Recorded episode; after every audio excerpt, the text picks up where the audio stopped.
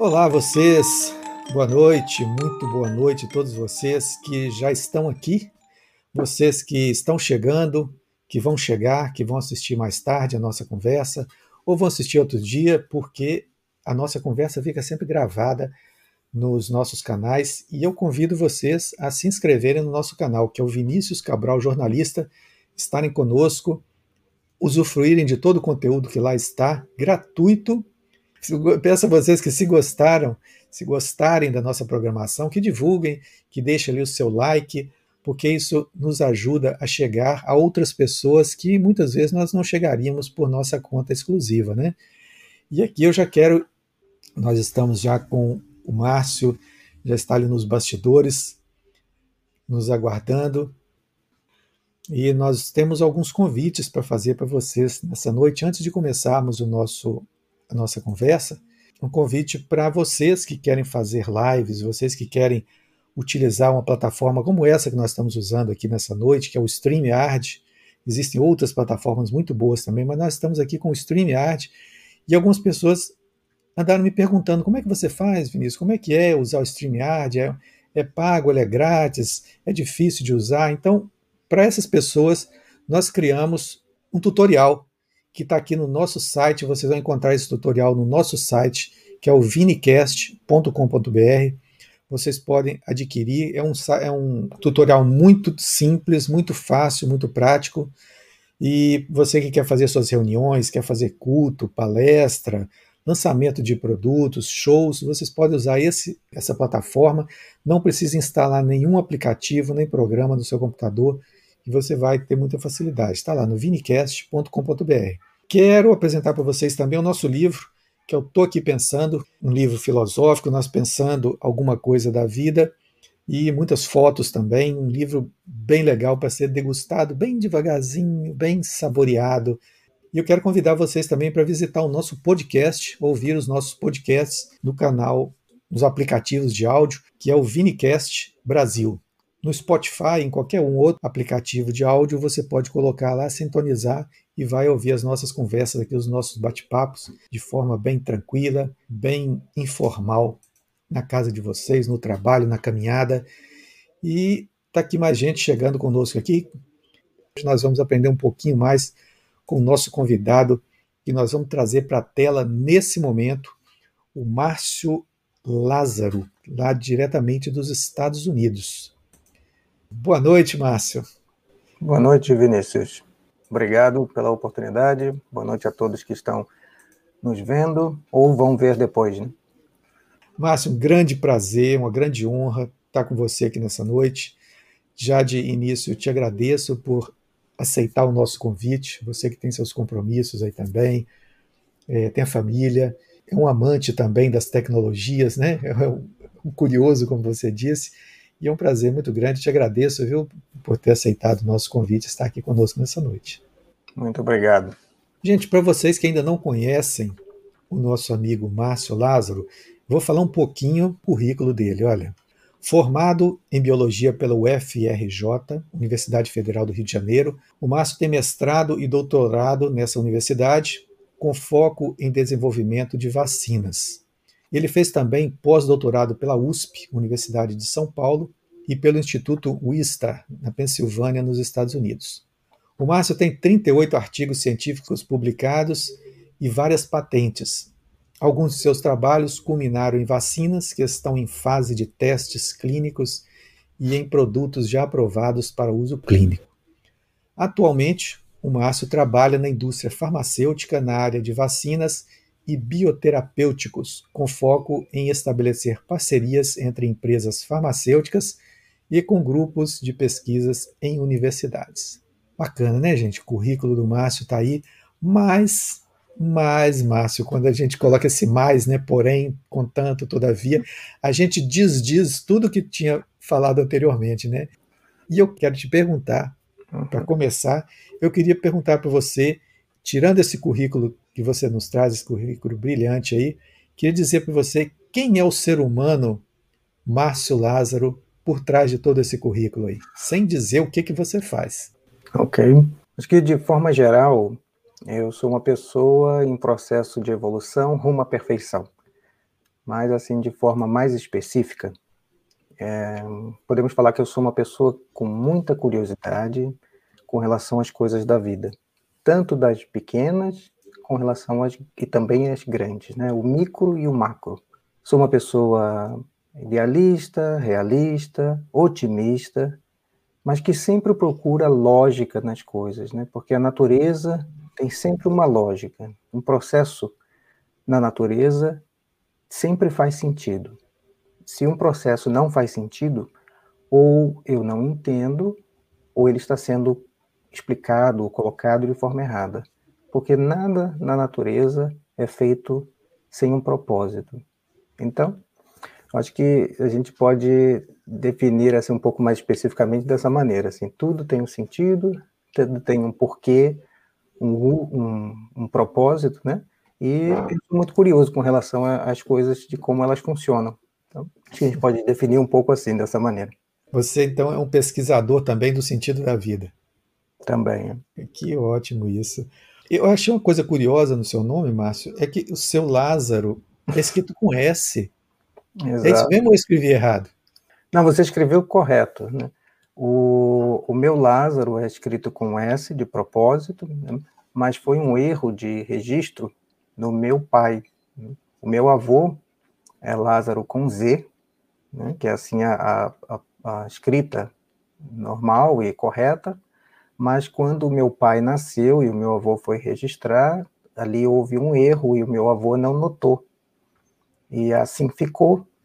E aí o meu nome teve que ser com S de propósito para poder ser igual ao do meu pai, né? E não ter o erro reverso, né? Então, meu, toda vez que eu estou no, no, no Brasil e falo meu sobrenome, eu tenho que enfatizar que é com S, e a pessoa sempre me, me olha assim, tipo, tem certeza? Eu não conto a história, mas eu falo que sim, é com S. Mas o, o, som é o mesmo, né? Porque em português o, o S entre as vogais tem som de Z. Então a pronúncia é a mesma. É, mas engraçado que é, é, um, é uma pró-paroxítona sem acento, né? Você ficou Lazaro, né? É, bom, o, o acento tem, né? O acento tem um acento? No, isso, é, tem um acento ah, no primeiro A, assim, para continuar Lázaro, né? O que acontece é que, como eu moro aqui nos Estados Unidos, hum. e aqui o acento é com, não, não existe né, na, no inglês, uhum. então uhum. eu meio parei de usar o acento, porque senão ia me dar um outro problema aqui para poder escrever o nome. Então, eu escrevo o meu nome sem acento. Que, que adaptação, né? Você é de onde, Márcio? nasci no Rio. Onde? Isso, nasci no Rio, sou carioca. E depois, em 2000, eu mudei para São Paulo, né? Quando eu fui fazer é, uma parte do meu doutorado e o meu pós-doutorado eu fiz na USP, então morei lá no Butantã, não no uhum. Instituto Butantan, no bairro do Butantan. É, mas o pessoal achar que você é cobra, né? É, mas fica do lado ali do, do Instituto Butantan, uma região muito legal ali de São Paulo, e assim, muito, acho que diferente de muitos cariocas, eu me dei muito bem em São Paulo, gosto muito de São Paulo, tenho grandes amigos que são de São Paulo ou que não são de São Paulo, mas moram em São Paulo. Então, morei em São Paulo durante quatro anos antes de vir aqui para os Estados Unidos. Uhum. E foi lá e em São é... Paulo também que eu conheci minha esposa. Ah, era isso que eu ia perguntar. Você conheceu a Melissa? Você conheceu lá em São Paulo, mesmo estudando, trabalhando? Como é que foi? Nós nos conhecemos no laboratório. Né? No laboratório. Esse pessoal que a gente brinca, né? Assim, o pessoal que é rato de laboratório, você conhece no laboratório, você namora, não no laboratório, né? Mas namora as pessoas que dali da. É que, na verdade, você passa tanto tempo, né? Uhum. Que quando você tem um, um relacionamento ali, facilita, né? Juntar útil ao agradável, né? É. E dessa experiência aí, nasceu quantos filhos? Duas filhas. Esse laboratório aí. Tem duas filhas, Sofia duas e Emília. Ah, nomes bonitos. Sofia, né? Lá da, da filosofia, né? O mundo de Sofia, né? Introdução, todo, toda, é. todo curso de filosofia tem esse livro, né? O mundo de Sofia. Isso, exato. É. Lindo esse nome também.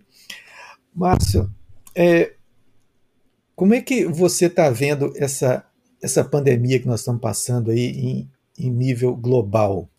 Assim, esse momento que nós estamos passando?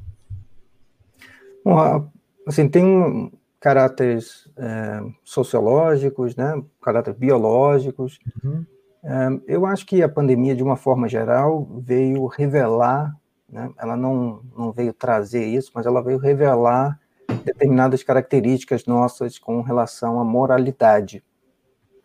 Uhum. Eu até outro dia estava pensando e né, achei que a pandemia veio meio separar ou nos mostrar quem é, é egoísta e não quer mudar, quem é egoísta e faz força para mudar, e aqueles que não são egoístas.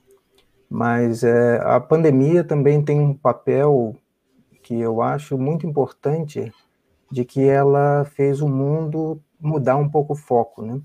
Nós estávamos ali numa situação quase que de conflito, né, entre países, e assim todo mundo teve que voltar para, para a saúde da sua população. Então, esses, esses problemas que estavam a ponto de acontecer, não quer dizer que iriam acontecer, mas eles estavam a ponto de acontecer, eles tiveram, estão ali adormecidos por enquanto, né? E aí vai também de quando a gente conseguir superar esse, esse momento, da gente deixar eles lá adormecidos. Né? Uhum. Você já foi vacinado, Márcio? Já tomou Eu tomei a, primeira, tomei a primeira dose duas semanas atrás. Uhum. Sentiu alguma reação? Não, assim, então um pouquinho, né? Lógico que você tem uma, uma injeção, né? Então dá um pouquinho assim de uma reação um pouco inflamatória, mas não, não dói nada, né? E lógico, para algumas pessoas pode ter algum um pouco mais de desconforto e tudo mais, mas de qualquer maneira, por mais desconforto que seja, uma injeção dessa, uma vacina, nunca vai chegar próximo a um caso grave. Né? O processo de intubação, por exemplo, é uhum. muito mais traumático. Tão traumático que a pessoa tem que ficar sedada, né? o coma induzido, de tão desconforto que é, que é aquilo. Então, essa dorzinha que dá no, no músculo ali do braço, isso não é nada comparado ao, ao que isso pode causar na própria pessoa mas essa pandemia também trouxe um, uma coisa muito assim, particular, né? Que não é só sobre a pessoa, mas também com relação ao próximo. Então, que você pode evitar que cause em você ou na outra pessoa. Às vezes que você gosta, às vezes que você não gosta, às vezes que você conhece e às vezes que você também não conhece. Uhum. É uma crise que, que o mundo está passando, uma crise de, de, solidariedade também, parece, né? Uma é. crise de, de compaixão, o ser humano, né, como dizia o economista Amartya Sen, né, prêmio Nobel de Economia de 91, ele dizia que as pessoas em primeiro lugar, né, que as pessoas deveriam vir sempre em primeiro lugar, à frente de todas as outras coisas, de lucro, de tecnologia, de poder, de fama. O uhum. ser humano deveria vir em primeiro lugar. E aqui no Brasil a gente está com uma situação um pouquinho diferente daí. Como é que estão chegando as notícias para você aí do, do Brasil? É, é, nessa área? É, eu estou numa posição, assim, como sou brasileiro, né? Então é uma posição um pouco diferente. Uh, as notícias que chegam aqui pela imprensa americana são muito poucas, né? Mas quando chegam são mais do, do com um papel assim preocupante mesmo, né? Mas hum. como eu também é, tenho contato com as notícias do Brasil pela internet, eu tenho muito mais acesso do que uma pessoa que normal, que não lê português, por exemplo, teria. Hum, com certeza, com certeza. Ô Márcio, atualmente você está trabalhando, você está trabalhando com pesquisa, porque você trabalha. Como é que é o nome do, do instituto que você trabalha? Trabalho numa companhia farmacêutica. Ah, sim. Você, no momento, você está trabalhando com pesquisa ou você trabalha mais na área negocial? Eu trabalho estabelecendo parcerias em pesquisa. Hum. E essas parcerias são ou entre uma companhia como a minha, que é uma farmacêutica, e uma companhia é, menor, ou entre duas farmacêuticas, ou entre um grupo de pesquisas de uma universidade com, uma, com a companhia onde eu trabalho, mas sempre voltada ao lado da pesquisa. Né? Entendi. É legal esse. Eu acho que deve ser assim um desafio para você, né? Você está num, numa área é, que é comercial, né? Uhum. acaba sendo comercial, né? Mas você, de certa forma, você tem que, tem que garimpar o, o conhecimento é, de uma forma mais eficaz, não é isso? Você não pode tra trazer nenhum aventureiro para dentro da sua empresa. Fala um pouquinho desse, desse trabalho seu, como, como que, ele, que, ele, é realizado, Márcio? É, porque assim, é, esse trabalho, você é muito mais cientista do que um negociador, né? justamente uhum. por esse aspecto. Você precisa de uma boa formação, você precisa de um bom conhecimento para poder realmente avaliar é, quais tipos de, de colaboração vão ser feitos. Porque hoje em dia, tanto na, na academia, na universidade, como em companhia, é muito difícil se fazer qualquer coisa de forma isolada. As coisas são feitas com colaborações. Você pode ver até os exemplos da vacina para a Covid, que foram feitas em tempo recorde. Uhum. A gente costuma falar, é, da, por exemplo, da Pfizer, né? A gente fala Pfizer. E aqui eu quero só abrir um parêntese, que eu não tenho, eu não tenho conflito de interesse com essas companhias. Né? Claro. Eu trabalho para uma outra companhia. Mas, no caso da Pfizer, ali tem uma, uma colaboração. É a Pfizer com uma empresa chamada BioNTech. Uhum. A outra a outra companhia chama, é, chamada AstraZeneca. A vacina da AstraZeneca também é de parceria da AstraZeneca com a Universidade de Oxford, na Inglaterra. Uhum. E também, além disso, tem as outras parcerias que são estabelecidas, por exemplo, com a Coronavac. Né? Foi estabelecida uma parceria aí no Brasil para ter a produção. Então, essas parcerias todas são necessárias. E como pesquisa hoje é muito feita com parcerias, você precisa de fazer uma avaliação, primeiro do que está dentro do foco do que a companhia quer fazer, e depois avaliar quais são as, as parcerias chaves né, para que sejam estabelecidas. Uhum. E, e, aí tem várias vertentes, né?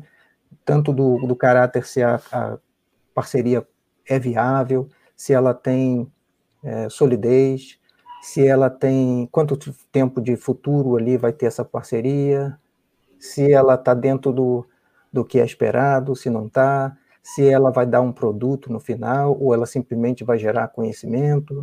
São várias vertentes importantes numa, numa, para se estabelecer uma parceria, porque algumas são, vão gerar um produto, outras vão gerar um conhecimento que com aquele conhecimento pode se gerar um produto. Você está aí nos Estados Unidos desde 2016? Foi isso que você falou? Não, desde 2000 e eu vim para cá em 2004. Ah, 2004. É, e, e, aqui no Brasil você conheceu muitos centros de pesquisa? Ou, ou foi basicamente o FRJ e, e, USP? Você ficou ah, nesse é, eixo? É, eu, eu, no Rio conheci bastante a UFRJ e a Fiocruz. Fiocruz. Por causa do trabalho nessa área que eu é, me especializei, desenvolvimento de vacinas. Uhum. E em São Paulo eu tive muito contato com a USP e com o Butantan, né? também pela, tanto pela proximidade da área, mas também pela proximidade física, né? que o Butantan está do lado da, da, da, da USP, ali do campus da USP na capital. Né? Então uhum. tem até um acesso direto ali, você consegue ir de um para o outro sem precisar sair do campus. Né? E nesse, nesse, trabalho atualmente, você visita esses, esses centros de pesquisa, esses laboratórios? Quando a gente estava, antes da pandemia, a gente visitava, né? A gente uhum. visitava outras companhias, ou as companhias visitavam a companhia do trabalho, ou a gente frequentava é, congressos, simpósios, né, onde as pessoas iam e lá tinham as reuniões, mas depois de, da, da pandemia tudo ficou virtual. Então, as uhum. reuniões hoje, os congressos, são todas pela internet. A sua, sua empresa, a gente pode chamar laboratório? Não. É uma empresa farmacêutica, pode chamar laboratório. É. A sua empresa, ela, ela patrocina, ela financia alguma pesquisa no momento? Ela tem. Tá ou ela, ela, compra patentes prontas? Como, como que funciona? Não, nós, é, nós temos é, pesquisas internas, né? Mas também temos essas colaborações que podem acontecer desde o bem, do inicinho de uma pesquisa, quanto licenças que são de, de produtos já prontos. Né? Então, a gente tem todo o espectro, desde o, da, das colaborações no bem no início, até as colaborações de produtos já aprovados, mas também temos as pesquisas internas. Mas uma coisa importante a falar é que essa diferença entre ser uma coisa externa ou interna acontece mais na hora quando a gente está estabelecendo esse, essa conversa ou esse trabalho.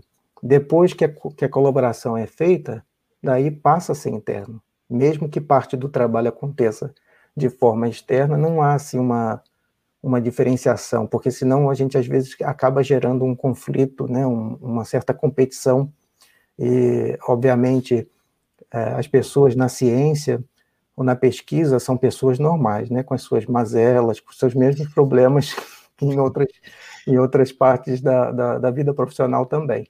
Então a gente procura evitar isso de fazer coisas que são é, essa aqui veio externa ou essa aqui veio interna uma vez que a gente faz parte daquela parceria, a gente trabalha em time.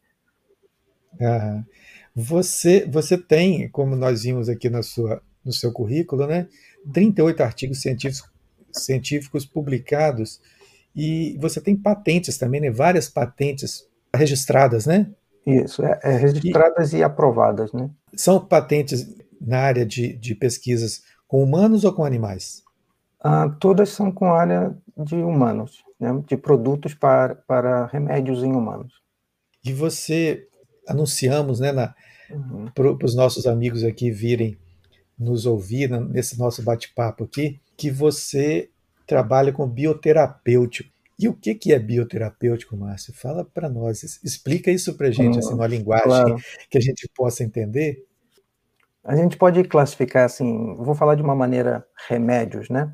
ou medicamento seria o termo mais apropriado. Mas existem, a gente pode dividir assim em dois grandes grupos de medicamentos.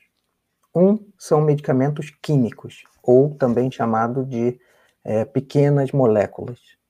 Uhum. Ali, vamos, vamos buscar um exemplo assim de algo que já está bem no mercado, bem solidificado, né? É, o paracetamol, por exemplo, é um exemplo de um composto químico então, esse é um grupo, compostos uhum. químicos. O outro grupo são compostos biológicos, ou moléculas grandes. E aqui o grande e o pequeno é realmente o tamanho da molécula mesmo. Ainda que todas elas sejam microscópicas, né? mas é uma em relação à outra. E esses compostos biológicos são chamados bioterapêuticos, né? porque é uma terapia baseada em composto é, biológico. Então, exemplos de compostos biológicos ou de medicamentos biológicos. Você vai ter anticorpos monoclonais, todos esses remédios, não o nome fantasia, mas geralmente quando aparece o remédio ou tem numa, numa caixa de remédio, o nome uhum. embaixo do nome fantasia, se ele terminar com MAB ou MAB, ele é um uhum. anticorpo monoclonal ou um anticorpo. Isso é um remédio biológico. As vacinas também são remédios é, ou medicamentos é, é, biológicos, né? Não são uhum. químicos, são biológicos. Sim. Então, eu trabalho com essa, se a gente dividir nesses dois níveis, né, químico ou biológico, eu me especializei nesse lado biológico. O lado biológico. O químico seria quando entra com uma substância química para poder combater algum, algum vírus, alguma bactéria, algum anticorpo que está está no organismo. Você entra com ele, ele químico. Você está trabalhando com, com esse, esse mesmo efeito de forma biológica. Isso é. E, e como é que vocês fazem isso? Vocês, vocês criam um, uma. É, não estou querendo tirar nenhum, nenhum segredo industrial aqui, não, tá? Não estou fazendo, uhum. fazendo pirataria aqui, não. Você, é, vocês trabalham com um, eu não sei se é patógeno que fala, vocês trabalham com um elemento que é biológico e vai, vai contracenar com algum anticorpo que já existe no organismo, ou você, esse, esse organismo já existe fora, ou vocês estão criando algum sinteticamente a partir de algum elemento natural? Depende, né? Se for um anticorpo, se o medicamento for um anticorpo, daí existem vários tipos de tecnologias para gerar esse anticorpo. Existe uhum tecnologia desde da parte natural de gerar, por exemplo, gerar isso em camundongo. Né? Então você pega, por exemplo, um camundongo, injeta essa molécula que você quer gerar um anticorpo contra ela, o camundongo gera esses anticorpos, você uhum. tem como isolar esses anticorpos dali e depois vai testando e modificando até transformar esse anticorpo que é, é oriundo de um camundongo para ser um medicamento para ser usado em humano. E, obviamente, eu, eu, transformei assim algo muito simples, né? Mas é uma coisa que leva muitos anos para fazer. Uhum. Mas também existem maneiras sintéticas de se fazer um anticorpo contra é, para, virar um medicamento. Né? A, a, ciência evoluiu bastante e hoje nós temos vários tipos de métodos de se gerar um anticorpo monoclonal desse de medicamento que não veio de um animal. Ele veio de, de uma de uma chama de uma biblioteca sintética. Existem também uma, uma, um outro tipo de tecnologia que você pode tentar isolar os anticorpos dos pacientes que tiveram aquela doença. No caso do, do COVID, né, os pacientes que se recuperaram, existem algumas tecnologias que você consegue isolar aqueles anticorpos do soro desses pacientes, e aí você consegue produzir aquele anticorpo, e aquele anticorpo vai ser o, o medicamento para tratar outros pacientes. Ah, tá. Você então, a, a, sua empresa então, e você, né? Vocês não trabalham com vacina para Covid, vocês estão trabalhando com elementos de tratamento para quem já contraiu a doença? É isso? Isso, é. Nós temos trabalhos com vacina, mas não para Covid, né? Para uhum. outras doenças. Mas no caso do Covid, a gente trabalha com medicamento para tratar uh, pessoas que, que estariam infectadas, né? E esse medicamento ainda está em fase de teste, né? Eu acho que agora as pessoas estão com mais contato com essas fases, mas normalmente, quando entra em fase em humanos, tem pelo menos três fases, né? Fase 1, a fase 2 e a fase 3. Nós terminamos com esse medicamento a fase 1 e agora estamos naquele momento ali de, de ter a, de passar para a fase 2. Né? Mas aí tem uhum. umas, umas coisas ali envolvidas, né? Porque o que acontece, o, esse vírus, como está sendo noticiado, e é importante se falar nisso, né? Esse vírus, à medida que se replica, ele vai gerando algumas variantes, né? Que são pequenas modificações no vírus. São as cepas que eles, que têm falado muito? Né? Isso, é, de, dependendo do, do lugar onde a pessoa escuta, vai escutar o nome de variante, vai escutar o nome de cepa, mas o uhum. termo variante aplica bem. Aplica bem então, né? essas variantes, que são as variantes, aparecem várias, né, mas algumas são variantes de mais preocupação. Uhum. Por quê?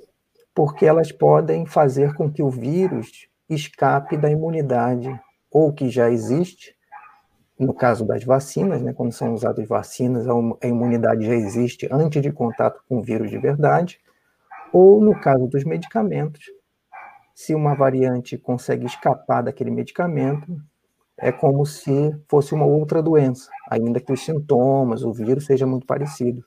Mas as coisas são tão específicas que ele pode escapar dessa proteção.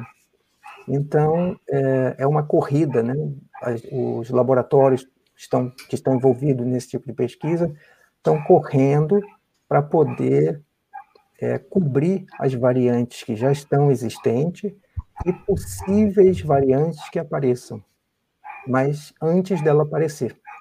E isso complica demais a, a, a pesquisa, e por isso que existe sempre um, uma, um lembrete, um reforço de que as pessoas, os, os países mantenham a, o nível de replicação do vírus baixo.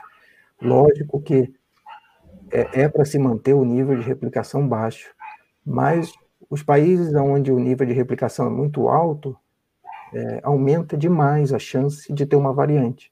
E essa variante, podendo escapar, complica o trabalho de muita gente, o trabalho da humanidade, né? Pode complicar do ponto de vista que as vacinas que estão agora sendo usadas não funcionem bem, ou até mesmo não funcionem nada, Uhum. E os remédios que estão ou aprovados ou em fase de aprovação não funcionem também. Então, é importante que as pessoas é, tenha essa consciência, né, de que não é, é só você, não é só as pessoas que você conhece, é o mundo todo. Né?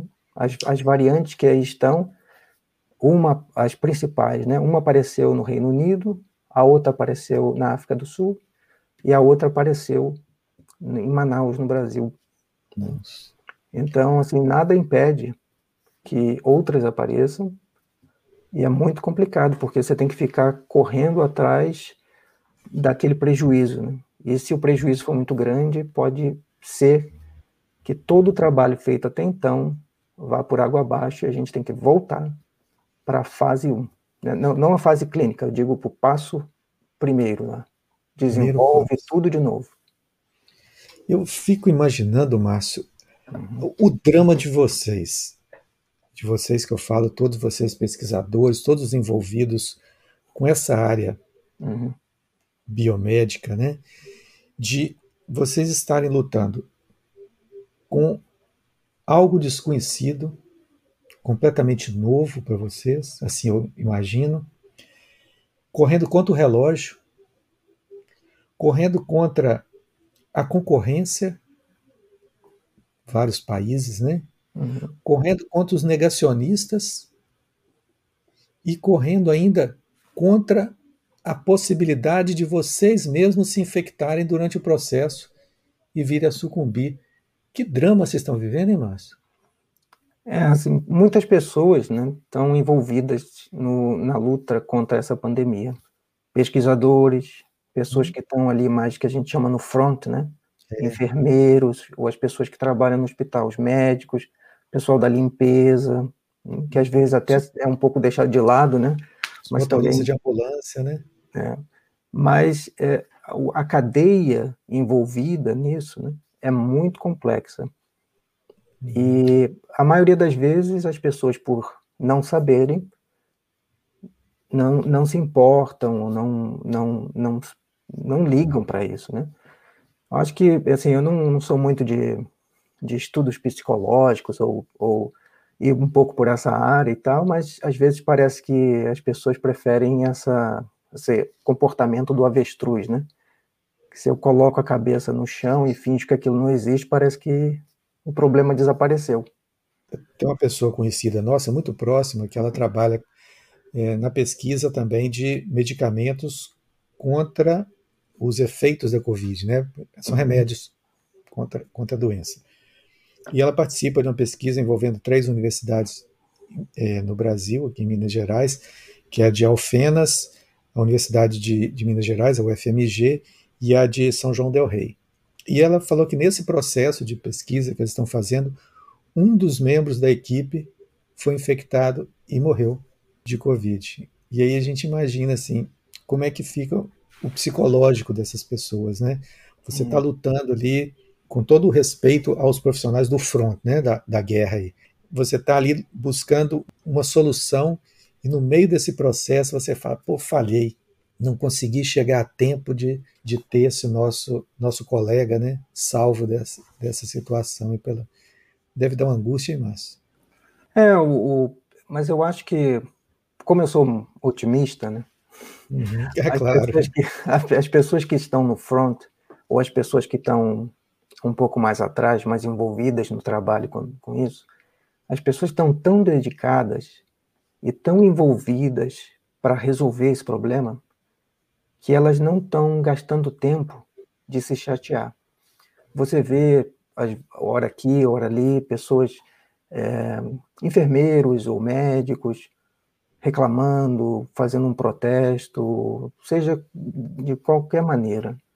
Mas eles procuram gastar o seu tempo tentando ajudar as pessoas tentando ajudar para resolver o problema. Claro. Mas, mas é importante, né? Cada um é uma cadeia, né? Todo mundo envolvido. Existe um trabalho importantíssimo que é de conscientização, da divulgação científica, porque o que acontece, né? Principalmente na, nessa área de pesquisa, a gente tem uma formação de anos, né? E você fica muito preso às vezes naquele, você vai tão fundo num assunto que às vezes você consegue só conversar sobre esse assunto com pessoas que entendem sobre aquilo.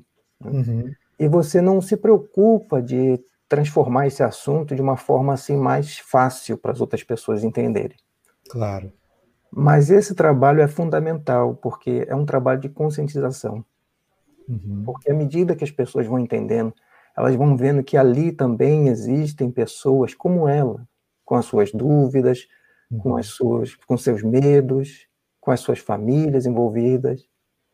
E aí e ela também entende o porquê das coisas, né? Não, talvez não vai entender na mesma complexidade, né? Porque a gente vai tornar as coisas de uma forma mais simples mas ela vai entender o porquê que certas coisas são feitas daquela maneira. Um exemplo que a gente pode, pode dar é as pessoas falarem assim: ah, essa vacina contra o Covid apareceu de forma muito rápida. Em um ano, nós temos uma vacina, e para outras doenças não foi assim tão rápido. Nós sabemos que uma vacina demora. Né? Uhum. Então, isso, é, isso tem alguma coisa aí estranha, eu não vou tomar essa vacina. Né? Sim, eu ouvi muito isso. Exato, é, tem, tem bastante, tem muita gente dizendo isso. Mas existe uma, uma explicação para isso. Né? Primeiro, a ciência evoluiu bastante. Segundo, nós estamos vivendo uma pandemia. Todos os esforços voltaram para esse tipo de coisa. Uhum. Terceiro, a biologia do vírus nos favorece nesse aspecto. Não é, por incrível que pareça, ele gera algumas variantes, mas ele não muda muito. Então, uhum. isso permitiu que a gente conseguisse essa vacina. Quarto, algumas etapas ou várias etapas que normalmente acontecem em forma de escada, ou seja, aquela etapa acontece primeiro, depois vem a outra e a outra e assim sucessivamente, uhum. foram encurtadas porque elas aconteceram de forma simultânea. Então, o investimento, é lógico que aqui também tem um, um caráter de retorno do investimento, mas o, o investimento é justificável porque existe também o retorno. Então, as fases de produção e teste foram feitas de forma simultânea, muitas delas. E, lógico, que com risco.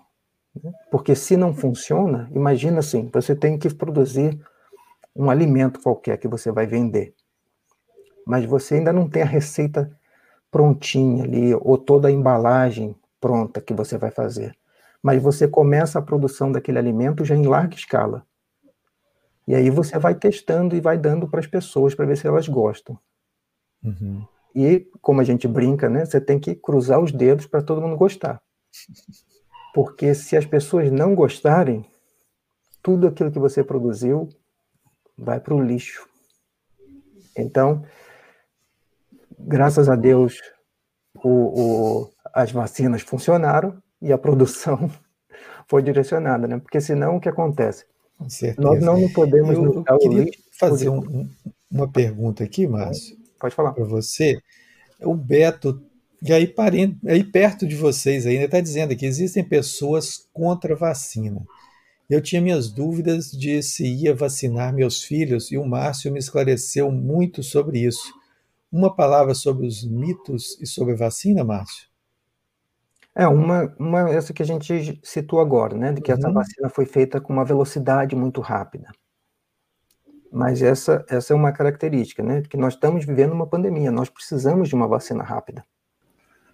Mas essa vacina não é é, não, não existe um, um, medo de segurança nessa vacina. Né? Porque uhum. essas tecnologias que foram usadas nessas vacinas, eu vou, eu vou aqui falar, por exemplo, é, a vacina, essa da Coronavac, já é uma tecnologia usada para outras vacinas, que é de vírus inativado.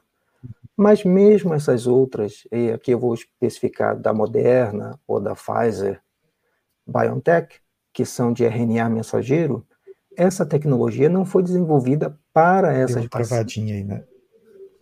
Está me escutando? E agora voltou. voltou ah, uma... essas, essas, essas tecnologias de RNA mensageiro, elas já existem há muitos anos. Uhum. Então, elas já vinham sendo testadas, inclusive em humanos. Então, elas não foram feitas só para essa vacina. Isso já vem sendo testado já há muitos anos. Então, essas, esses mitos né, de que uma velocidade muito grande, ou então um outro mito também, que é, eu vou até usar, eu vou procurar não usar a palavra mito, mas uma outra, uma outra coisa que se criou com esses tratamentos e, e, e remédios para outras finalidades que foram colocados é, para tratamento da Covid ou prevenção, uhum. quando fala assim, ah, é, isso está sendo criado porque os laboratórios querem ganhar dinheiro, né, e tudo mais. Esses remédios não funcionam para a Covid. Quisera todo mundo que eles funcionassem. Seria ótimo se eles funcionassem. Porque eles não, eles já têm os seus, as suas patentes já vencidas, eles são abertos, mas as pessoas continuam, ou as empresas continuam ganhando dinheiro, porque se precisa produzir um remédio. Então a uhum. produção uhum. também gera dinheiro. O trabalho de pesquisa é um trabalho que envolve muito investimento e é um trabalho de investimento sem garantia do retorno. Você está citando, por exemplo, a hidroxicloroquina? Isso, é, é esse mais uns outros. Azitromicina, um monte de ina que vem por aí. É. Isso aí descarta isso. Isso não, não é para Covid. Isso pode ser para malária, para outras coisas. É. Infel infelizmente. Infelizmente. Todas as, pessoas, todas as pessoas gostariam que nós pudéssemos usar um remédio que já estaria ali é, sendo usado para outras coisas e que funcionasse. Né? Ninguém gosta de ver as pessoas indo para o hospital e algumas pessoas saindo do hospital direto para o cemitério. Uhum, então, é, mas se eles não funcionam, e, esses, e os testes foram feitos, são testes rigorosos, não funcionam. Não adianta a gente querer colocar de novo né, numa analogia, a gente querer colocar a cabeça na, no, no chão, como um avestruz, e fingir que o problema não existe, porque ele não vai deixar de existir. Com certeza, não vai mesmo.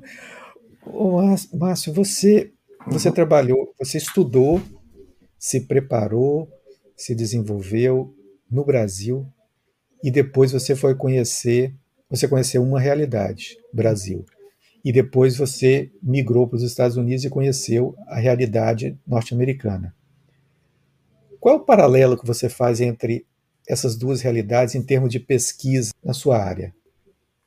Ah, o Brasil tem uma formação muito boa. Né? Eu venho de, uma, de, uma, de um instituto ali na, na UFRJ que tem o um nome, o Instituto de Biofísica Carlos Chagas Filho. É o filho mesmo do Carlos Chagas. Uhum. Inclusive, eu tive, tive eh, uma aula, um curso com ele, com o Carlos Chagas Filho, né? tive esse privilégio. Mas é, ele tem uma frase que diz que a universidade ensina porque pesquisa. Uhum. E a pesquisa no Brasil é muito forte, né? E tem as pessoas muito dedicadas. A minha formação até o final do doutorado foi no Brasil, e me deu uma base muito boa para eu concorrer com as pessoas melhores do mundo, né? porque aqui nos Estados Unidos, outros países também, mas aqui uhum. tem pessoas que reúnem de outros países. Então, a pesquisa no Brasil é uma pesquisa muito bem feita. No entanto, assim como a cultura, os países ainda em desenvolvimento, ou como se dizia antigamente, né, os países ainda que não dão tanta atenção à cultura, também não dão tanta atenção à pesquisa. Fica parecendo que a pesquisa ou a cultura é um, é um, é um, não é um investimento que se tem retorno, quando na verdade é bem o contrário. Né? Nós vemos na parte tecnológica isso bastante acontecendo, na parte biológica ou médica também isso acontecendo. Você pode ver que num caso desse da Covid, onde todo mundo precisou agir rapidamente, o Brasil ficou um pouco para trás, tanto na pesquisa das vacinas quanto para tratamento. Uhum. E não é por falta de bons profissionais. Eu conheço vários professores, é, pesquisadores de instituto foi lá que eu formei boa parte da minha carreira. Então, eu estudei lá, tive aula com, com as pessoas lá, com os professores nas universidades lá. É um privilégio. Então, eu sei, por experiência, da capacidade dessas pessoas. E, e aí, nos Estados Unidos, você percebeu que a história aí é diferente, né? O, a importância que é dada à pesquisa, né, a cultura, a educação, hum. funciona de outra forma. É, é, uma, é, uma, é uma, questão estratégica. Né? Uhum. Quando o país vê o, a pesquisa de forma estratégica, ela ganha outro tipo de importância. Mas as pessoas hoje estão meio tímidas para participar aqui. Parece que o tema é um pouco complexo, ou então elas estão com medo de contrair coronavírus também. pela, pela tela não pega, não, tá, gente? Vocês podem ficar tranquilo que isso não contagia, não, viu? É, a Tininha fez uma pergunta aqui que eu acho que você já respondeu mais ou menos. Ela fala assim: gostaria de saber quais as consequências podem ocorrer se muitas pessoas optarem por não tomar a vacina de Covid o COVID, né, como você, vocês falam aí? A principal consequência, ou a primeira consequência, é a própria pessoa adoecer, e com consequências de falecimento. A outra são pessoas ali no, no que ela tem contato também se infectarem.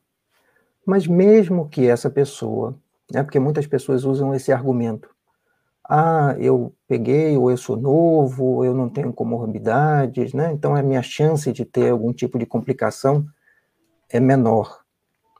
O que é um erro, porque não, a princípio isso estava ligado com a idade, e ainda está, com também certas comorbidades, mas nós temos exemplos aqui ou ali de pessoas que estão fora desses grupos e que vieram a óbito. Mas vamos imaginar que essa pessoa realmente não, tem, não desenvolva sintomas ou que desenvolva algo uh, brando que não precisa ir para o hospital. O vírus está se replicando nessa pessoa. Então, ele está mantendo o vírus em circulação. Ela está infectando outras pessoas. E o vírus também em circulação, esse é um mecanismo biológico natural dos vírus eles mudam à medida que se replicam. Então, com essa replicação, ainda que a pessoa não tenha sintomas, não desenvolva nenhum problema, você está dando a chance de uma variante dessa aparecer. E essa variante pode aparecer de forma que ela escape das, das vacinas ou dos remédios que estão aí disponíveis, ou uma variante dessa pode se tornar com uma infectividade maior ou com uma agressividade ainda maior. Né? A gente já tem a, a, variante de Manaus, ela tem uma infectividade maior. Ela passa com mais facilidade de uma pessoa para outra. Então, uhum. essas pessoas que escolhem não tomar a vacina estão dando chance a ter um problema muito mais sério. Entendi. Meu pai falava assim, tá dando sopa pro azar, né? É. Ô, Márcio, você falou no começo conosco aqui que você é uma pessoa otimista. Você já consegue ver uma luz no fim do túnel, Márcio? Bom, nós temos é, várias luzes no fim do túnel, né? mas a gente vê em vários países onde a vacinação, mas não só a vacinação, o comportamento das pessoas é um comportamento adequado. E quando a gente fala isso, é importante a gente ressaltar que não quer dizer que, que aqui alguém está defendendo esses lockdown ou essas situações extremas, porque elas são situações extremas. Mas o uso de máscara, o distanciamento social, o evitar aglomerações. Os países onde essas recomendações foram seguidas. Os países onde se vacinaram e ainda vacinam, né, mas em alto nível, os casos diminuem. Tanto os uhum. casos de infecção quanto os casos de óbito. Então nós temos a receita de que como funciona. Se nós compararmos com a, com a pandemia de 1918, demoramos anos para saber o que, que causava aquilo. Desta vez, em poucos dias, nós já tínhamos sequenciado todo o genoma do vírus. Você fala do H1N1? Isso, é. Então, nós temos evoluído bastante. Em um ano, nós, tínhamos, nós temos uma vacina. Ou várias vacinas, né? não temos só uma. Uhum. Temos várias. É lógico que não tem vacina para dar para todo mundo ao mesmo tempo, porque nós temos que vacinar a população do planeta todo. Mas nós temos. Então, nós somos, vemos a luz no fim do túnel porque nós temos os exemplos de como isso funciona, de, de, de situações que melhoram. As pessoas uhum. fazendo o que deve ser feito. É, quem pode ficar em casa, ou quem pode diminuir a circulação, diminua. Porque existem pessoas que não podem fazer isso. Porque se elas, elas não saem na rua para trabalhar, elas não têm sustento. Então essas pessoas precisam ir para a rua. Mas tem outras que não precisam. Então essas pessoas podem fazer esse sacrifício, que não é muito grande, né? Se a gente for pensar bem, ele não é muito grande. Porque já, é um ajuda, já ajuda é. muito se não atrapalhar, né? Isso, ele é um sacrifício para você, mas ele traz um benefício para você e um benefício para os outros. Você vai ter aí pessoas que não podem ficar sem trabalhar porque dependem daquilo para o seu sustento. Você tem pessoas que estão trabalhando ali, que a gente chama do front, né? Uhum. Pessoas que trabalham no hospital. Você vai ter ali pessoas que, que são policiais, bombeiros. Essas pessoas não podem ficar em casa. Mas outras pessoas podem ficar em casa. Mas não é ficar em casa trancado e não sair nunca. Né? Mas a gente gosta dos extremos, né? Infelizmente. Ou a gente acha que tem que ficar em lockdown e não precisa mais sair de forma nenhuma, ou a gente acha que o mundo se exploda, que eu preciso ir para a festa. Né? É. Alguém colocou, Ed Leila, colocou ali a palavra empatia. Muito obrigado. Essa mesmo essa, essa palavra empatia. Nós precisamos ter empatia pela, pela pessoa. Então, essa, esse assunto, esse argumento de que ah, nós não podemos ter lockdown, o lockdown é uma situação extrema. Né? As pessoas têm que ter empatia. Eu falei com você aqui no início, quando você me perguntou, que eu ia em congressos, seminários, ou a gente ia em reuniões, né? mas por causa dessa situação, nós temos que fazer o trabalho todo virtualmente. É a mesma coisa? Não é a mesma coisa. Né? Mas graças a Deus que nós temos a tecnologia, né? Uhum. que nós podemos fazer isso sem precisar se deslocar e sem aglomerar, sem ter o contato com as outras pessoas ali, com, aquele, com, aquele, com aquela proximidade. Né? Então, se eu posso fazer esse sacrifício, que às vezes até nem deveria se chamar sacrifício, mas se eu posso fazer esse sacrifício para que a outra pessoa que não pode, e seja porque ela tem que ir trabalhar, porque o trabalho dela é importante no combate, ou porque se ela não for trabalhar, ela não recebe nada, eu não devo fazer isso? Não é, não é pedir muito.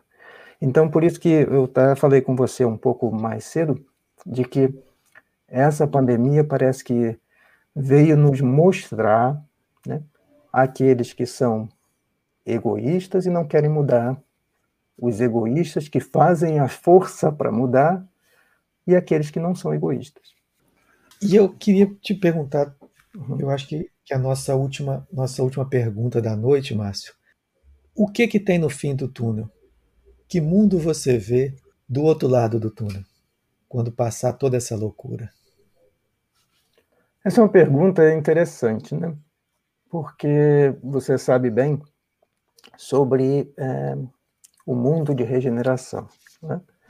Mas pensando só no, no, no COVID, que quando passar tudo isso, eu acho que nós vamos estar muito mais sintonizados com o bem do próximo, com o nosso bem relativo ao bem do próximo.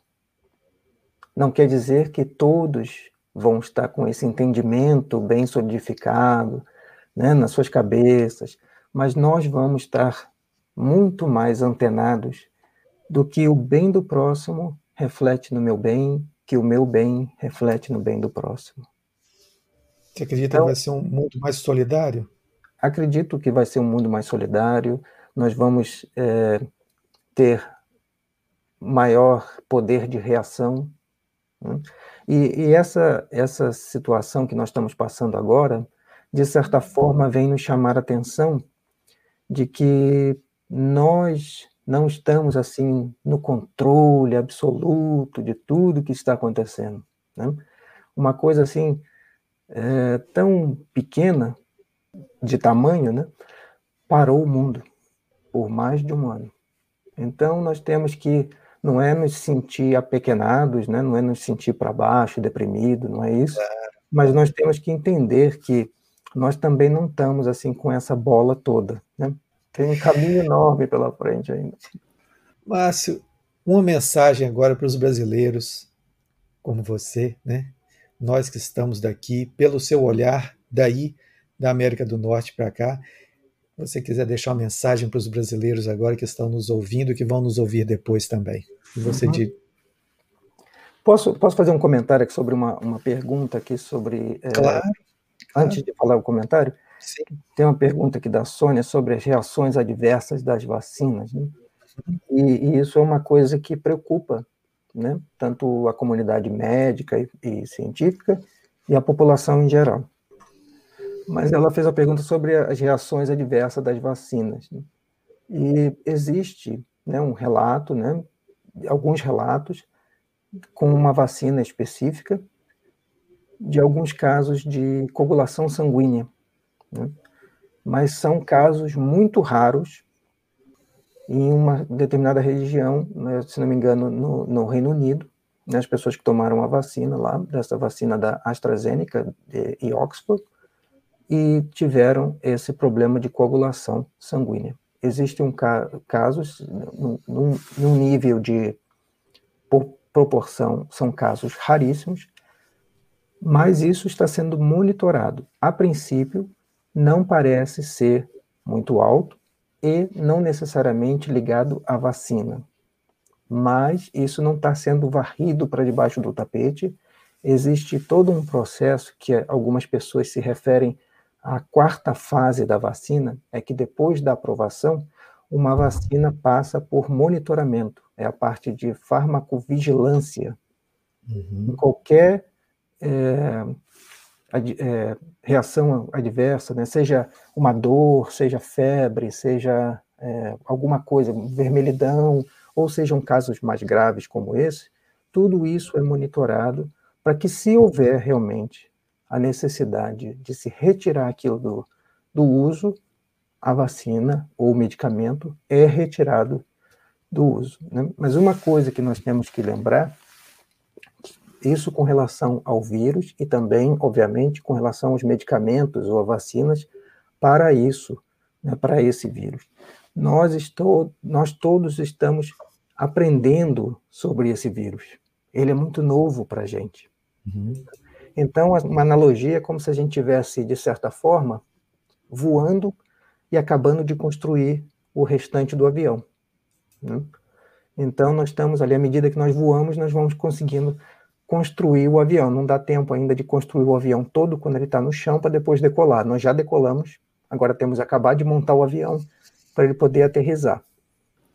Então a gente tem que ficar atento a essas coisas e ter consciência de que ninguém está fazendo nada para prejudicar as outras pessoas. Né? Nós estamos em uma corrida quanto o tempo, nós estamos nos saindo bem, relativamente, algumas pessoas não estão bem assim, mas como humanidade, nós estamos nos saindo bem, mas precisamos da cooperação de todos, porque nada é feito de forma isolada. E para uma mensagem para os brasileiros, ou como eu também sou brasileiro, nós podemos dar um exemplo ao mundo. Talvez até agora o exemplo não seja dos melhores. Mas tudo pode mudar. Nós temos o nosso futuro nas nossas mãos. Podemos trocar as nossas escolhas. Existe uma frase tão bonita de Chico Xavier, que diz que nós não podemos voltar ao passado e trocar o que já fizemos, mas nós podemos trocar hoje e ter um novo futuro. Então, se agora nós estamos com esses níveis enormes, assombrando, assombrando o mundo e preocupando o mundo inteiro com essa infecção de forma descontrolada, aonde algumas famílias, algumas famílias estão perdendo vários membros das famílias, não é um ou dois, não. Às vezes tem famílias que estão sendo três, quatro, às vezes até mais membros das famílias vindo a óbito. Nós podemos parar, refletir e trocar as atitudes hoje para poder ter um futuro diferente. Então pense nisso. Se você está assistindo agora, se você vai assistir depois, pense. Você pode trocar. Cada um tem um papel fundamental. Troque as suas atitudes hoje para que o futuro melhor chegue o mais rápido possível. E ele vai chegar. Mas depende de cada um de nós. Um esforço conjunto, né? E o Brasil, que já deu tantos exemplos para o mundo, já deu tantos conhecimentos, já trouxe tantos conhecimentos para o mundo, parece que dessa vez ele está trazendo um outro, um é. outro conhecimento de uma outra forma, né? talvez esteja mostrando para o mundo como não deve ser, né? como não se deve agir. Né? Mas o Brasil é um país, não é à toa que ele tem a forma de um coração, né? Ele, é, ele vai... Uhum. A, a Sônia perguntou ali se no Brasil está havendo um monitoramento. Uhum. Em todos os lugares onde se usam medicamentos ou vacinas, há um monitoramento do, do que acontece, das reações. Né? Então, é, é, lógico que parece às vezes que o país está, é, assim, tentando uma corrida, né, sem, sem nenhuma força, mas existem profissionais dedicados, tanto no trabalho de pesquisa, quanto no trabalho do tratamento, da vacinação, o Brasil tem um dos programas de vacinação maiores do mundo. Então, vai de usar, de usar a, a, o conhecimento que, que, que faz parte desse programa e fazer boas escolhas. Se não tenha compromisso com o erro, se você errou, admita, errei, deixe isso para trás e passe a acertar agora. Nós sabemos como fazer distanciamento, uso de máscara, o, o álcool gel e vacinação. Fazendo essas coisas, nós vamos diminuir esses casos. Márcio, eu, eu quero te agradecer, mas eu deixo você em primeiro lugar com, com as palavras finais aqui para os nossos telespectadores, nossos internautas, né, nossos companheiros aqui da noite. Eu queria desejar a todos uma, uma boa noite agradecer às pessoas que estão é, nos, nos, assistindo ou vão assistir até depois. Agradecer também a você, Vinícius, pelo trabalho, pelo convite de, que nos fez. Né? Às vezes, determinados assuntos assim parecem tão é, específicos ou tão é, muito técnicos, né? Mas é sempre importante a gente ter esse trabalho de esclarecimento das pessoas. Espero que eu tenha é, conseguido colocar assim de uma forma é, mais simples ou mais é, fácil de, de, fácil entendimento para que as pessoas possam realmente trocar suas atitudes ou reforçar essas suas atitudes, falar com alguém, né? que a gente todo, todo cada um conhece uma pessoa aqui ou ali. Então agradecemos a todos, você Vinícius, e ficamos sempre à disposição. Se você quiser mais alguma, algum esclarecimento no, no futuro, se tiver dentro das nossas possibilidades, é claro. É, Márcio, eu te agradeço muito, viu, é, pela, pela simpatia, pela humildade. Gente, olha, eu vou contar para vocês aqui o que aconteceu em off. O Márcio pediu mais de uma vez para não ser titulado como Doutor Márcio. E isso não são todas as pessoas que fazem, não são todos os doutores que fazem isso. Nós convivemos, já passamos por muitos é, titulados de formas até muito menores que fazem questão de ser chamado pelo título. E ele falou: Não, eu, eu quero ser chamado de Márcio, que eu sou uma pessoa comum, eu apenas passei por um processo que outros não passaram. E eu te admiro, viu, Márcio? Te parabenizo por essa postura de vida, porque esses são os verdadeiros doutores, esses são os verdadeiros sábios, e pelas palavras deles, dele, nessa noite, vocês podem constatar a caminhada dele até aqui, dessa figura tranquila, essa pessoa prudente na fala, esclarecendo esses assuntos, colocando assim uma linguagem bem palatável, de forma a todos nós, até eu conseguir compreender isso que o Márcio trouxe. Então eu te agradeço muito, Márcio, por essa noite de segunda-feira que a gente vai abrindo a semana de uma forma assim muito bacana, muito tranquila. E a Edileila está falando aqui, ó, e pela serenidade também. Importante isso. São, são as conquistas, né, Márcio, que, que uhum. você vai fazendo aí durante a vida. E eu te desejo aí, eu acho que o termo não é, não é adequado, mas a gente elabora uma boa sorte nessa caminhada com os trabalhos relacionados com a, com a Covid, com outras enfermidades também que, que vocês estão sempre perseguindo a cura e que vocês tenham muito sucesso e sejam muito iluminados nesse caminho de vocês. E a todos vocês que estiveram conosco, nós convidamos também para se inscreverem no nosso canal, se ainda não fizeram, Vinícius Cabral Jornalista no YouTube. E estejam conosco em todas as oportunidades. Nós temos quatro oportunidades na semana. Na segunda-feira à noite, às nove e meia, como vocês acompanharam aqui hoje. E na segunda, quarta e sexta de manhã, às oito e meia da manhã. Na segunda, nós conversamos, são as notícias comentadas com o viés da humanidade, colocando o ser humano dentro da notícia, notícia fria. Na quarta-feira nós temos uma parceria com a Comissão Mineira de Folclore, que nós falamos sobre a cultura popular, sobre os saberes, os fazeres. E na sexta-feira nós conversamos sobre arte, cultura e literatura com o nosso amigo Mário Santiago, da editora Tafona, grande parceiro também. Então todo esse conteúdo está disponível nos nossos canais, tanto no Facebook quanto no YouTube e também no podcast Vinicast Brasil, que pode ser acessado pelos aplicativos de áudio. Márcio, muito obrigado, obrigado você por essa noite. Dê um abraço a toda a sua família, a todos os amigos aí de, dos Estados Unidos que já tivemos contato, que nos conhecem, e muita proteção para vocês todos aí. Muito obrigado. Boa noite. E vocês todos que estão conosco aqui, máscara e isolamento social. Gente, beijo para todos vocês até a próxima.